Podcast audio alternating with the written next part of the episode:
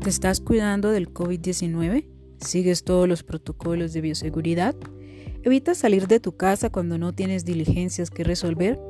¿Guardas distanciamiento físico y evitas aglomeraciones?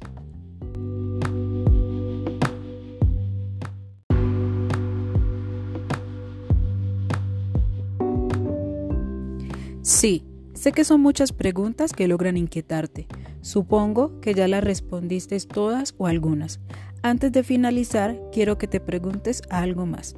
¿Eres consciente del impacto de esta enfermedad en la población afrodescendiente, raizal y palenquera de la ciudad de Bogotá?